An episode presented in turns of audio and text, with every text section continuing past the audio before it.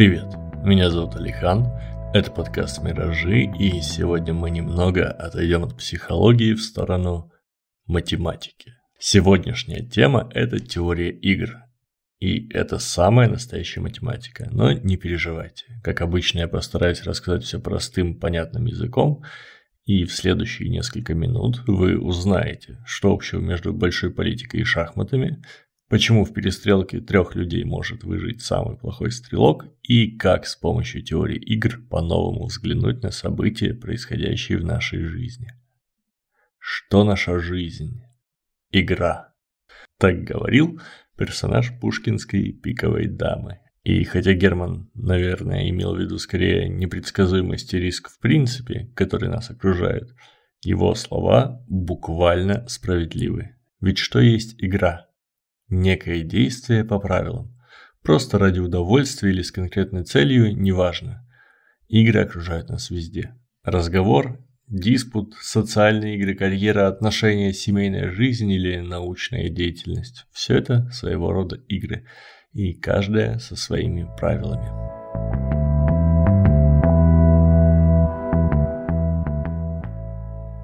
Теория игр чем-то похожа на теории принятия решений, которые мы с вами рассматривали ранее, однако она описана не языком психологии, а языком математики. Для того, чтобы разобраться в ее основах, нам нужно будет уяснить несколько понятий. Во-первых, для каждой игры нам понадобятся участники – игроки. Это наши заинтересованные стороны. Игроком может быть конкретный человек, государство, торговая компания или вообще что угодно еще. У игроков, как правило, есть возможность действовать и какие-то ожидания относительно того, к чему эти действия их приведут. Действия или набор действий, приводящие к каким-то результатам в процессе игры, называются стратегией, а результат – исходом. Вот вам пример. Когда кто-то играет в камень, ножницы, бумагу, у него в каждом раунде есть три стратегии. Показать камень, ножницы, ну или бумагу. И в зависимости от того, какую стратегию использует его противник, может быть три исхода. Победа, ничья и проигрыш. Подобным образом, в качестве игры можно рассмотреть множество аспектов нашей жизни. В экономике, социологии, политологии, военном деле или спорте везде есть игроки, стратегии и исходы.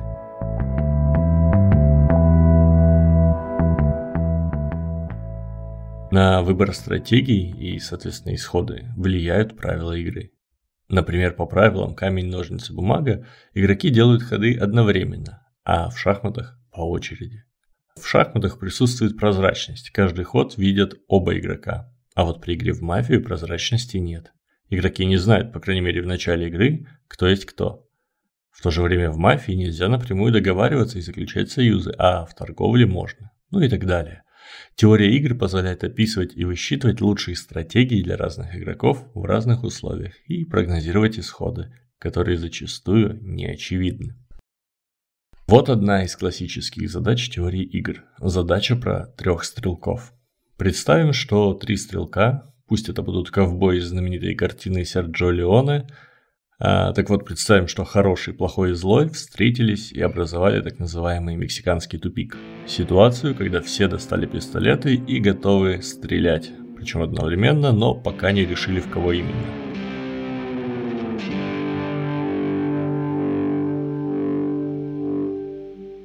Пусть им всем, как и нам, известно следующее. Хороший стреляет отлично. Плохой тоже меткий стрелок. А злой ну, допустим, у него так трясутся руки от злости, что он почти наверняка промажет. Ну, или зрением ослаб, или еще что, неважно. Так вот, вопрос. Кто с большей вероятностью выживет в этой схватке?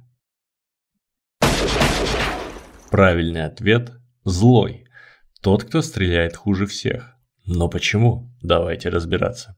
Напоминаю условия. Три игрока выбирают стратегию, то есть выбирают в кого стрелять, после чего одновременно стреляют. Все знают способности друг друга в стрельбе. Стратегия злого в данной ситуации играет мало роли. Он, скорее всего, ни в кого не попадет, поэтому просто забьем на него. А вот стратегии хорошего и плохого будут фактически одинаковыми, они в равных условиях. Разберем размышления одного из них. Если я выстрелю в злого, не умеющего стрелять, и мой меткий коллега сделает так же, мы почти наверняка его убьем. После чего будем стреляться друг против друга. Но если он будет в этот момент стрелять в меня, то почти наверняка застрелит.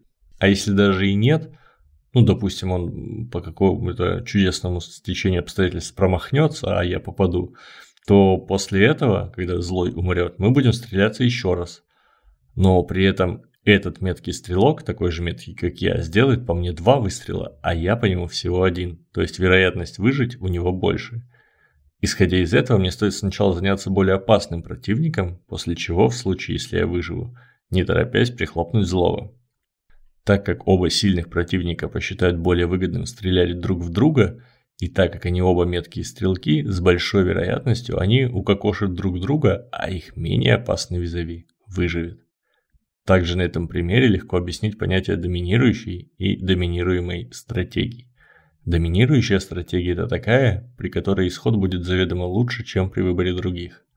Ну, то есть стрелять в более меткого все-таки повыгоднее будет. Тут есть хоть какие-то шансы. А доминируемая – это наоборот, стратегия, которая ведет к заведомо проигрышным вариантам. Примерами доминируемой стратегии здесь могут выступить стратегии не стрелять или стрелять в воздух. Ну или еще как-то глупо себя вести. Одной из основных концепций теории игр, которые нельзя не упомянуть, является равновесие по Нэшу. Оно возникает тогда, когда все игроки оказываются в ситуации, при которой ни один из них не может выбрать стратегию, которая повлияет на исход так, чтобы он для него улучшился. Но при этом могут существовать такие наборы стратегий для всех игроков, перейдя на которые все разом они могли бы улучшить исходы для себя.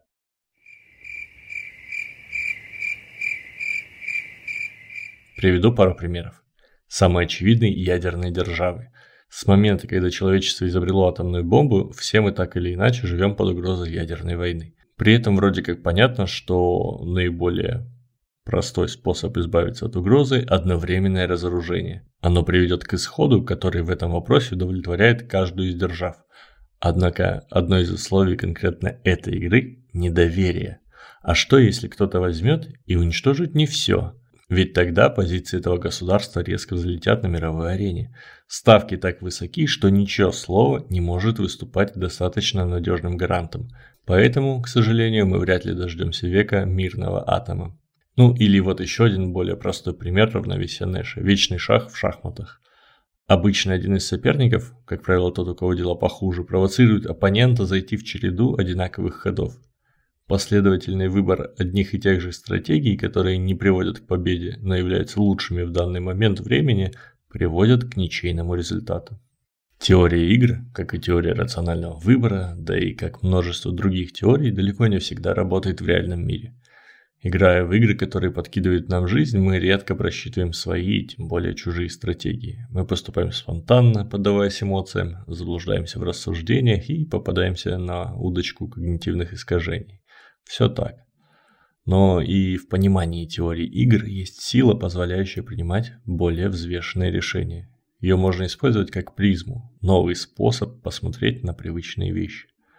Вот несколько полезных наблюдений, которые можно сделать, используя оптику теории игр.